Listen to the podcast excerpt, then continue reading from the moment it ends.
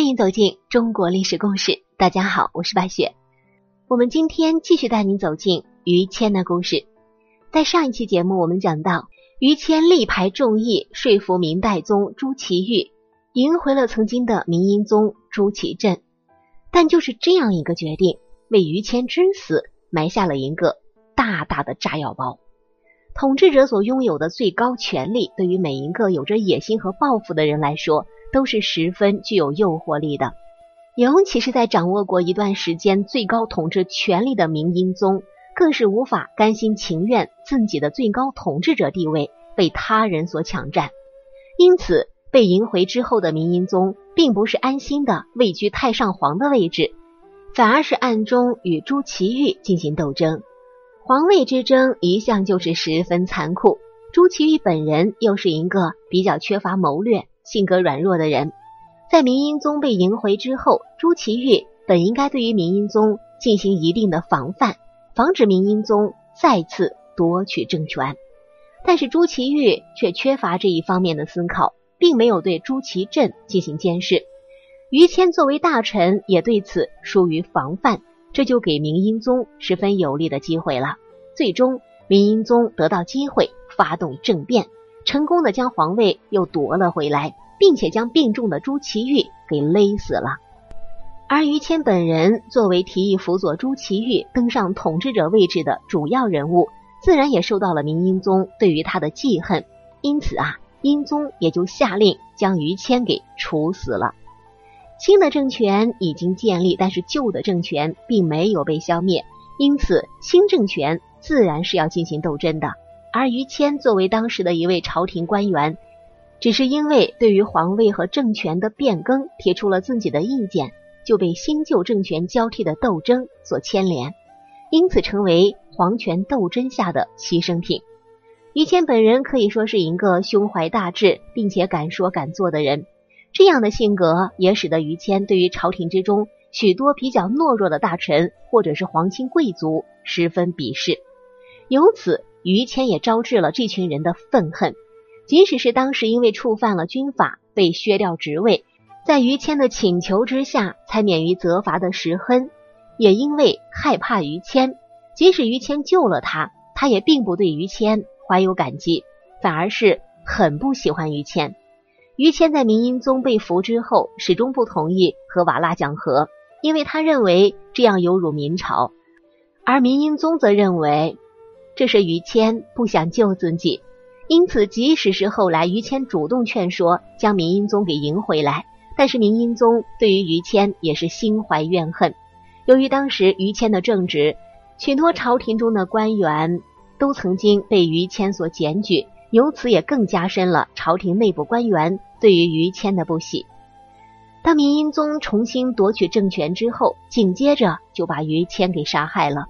于谦一直作为朝廷中的重要大臣，并且为人清正廉洁，也是十分出名。在当时百姓心中，于谦是十分有威望，所以要想除掉于谦，并且不引起民愤，是很不容易的。当时的明英宗手下的大臣石曹、荀直流等人。就为明英宗提供了借口，他们给于谦扣上了一个谋逆的罪名。要知道，在当时古代君权至上的社会当中，谋逆可是重大的罪责。于谦也最终因为这莫须有的罪名被斩杀。在朝廷之上，不仅是统治者之间的斗争非常激烈，官员之间也是尔虞我诈，你方唱罢我方登场。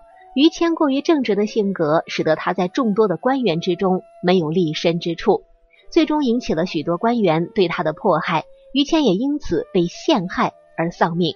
正所谓是墙倒众人推，在通常情况下，对于一个国家来说，要想达到全国上下都能够统一团结的状况，只有是在面对共同敌人的时候才能够实现。而国家处于一个比较平和稳定的环境中。人们有了足够的外部环境来支持自己之后，就开始想要谋取自己的私利，由此必然会产生不同的利益冲突，使得统治集团内部出现各种矛盾，甚至引发内乱和各种政变。后来在明朝时期也同样如此。在朱祁钰登上皇位之后，为了更好的应对当时明朝的主要敌人瓦剌，于谦在尽心尽力的进行军事战略规划。此时明朝内部都是一致对外，内部还相对比较团结。到了后来，明英宗被放回之后，国家是逐渐的趋向平稳，明朝内部统治集团之间的矛盾也就逐渐的显现出来。于谦本人虽然是一个正直廉洁的好官员。但是从政治谋略方面来看，于谦在这方面的能力还是相对不足的。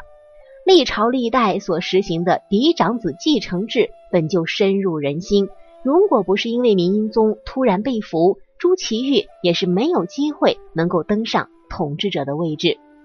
而在明英宗回来之后，于谦没有主动对于明英宗及其嫡长子进行防范，这就相当于一颗定时炸弹。时刻威胁着朱祁钰的统治地位，也时刻威胁着于谦的生命。于谦做事从来是只考虑对错，做事能够符合各项制度的规定就可以，从来不管别人对于自己是喜欢还是厌恶。在经常面临逢场作戏的官场之上，于谦的做法显然是不够圆润，在朝廷之上为自己树立了众多的强有力的政敌。在权力至上的时代，政局上孤立无援的于谦，自然很难凭借一己之力与众多官员进行对抗，而对抗失败的结果，就只能是以失去生命为代价。于谦作为明朝时期的朝廷官员，对于社会百姓来说，他是一个十分正直的好官。然而，这样的好官却是生不逢时，他自身的性格与他所处的时代是格格不入。这也注定了于谦的最终结局是相当悲惨了。好了，朋友们，本期的故事到这里就结束了，感谢您的收听。喜欢的朋友欢迎点赞转发，也欢迎您评论留言。下期我们将和您走进东方朔的故事。马三立先生曾经回忆自己拜师的时候，在现场就供奉着一位说学逗唱很在行的古代相声大师，他就是东方朔。我是白雪，下期再见。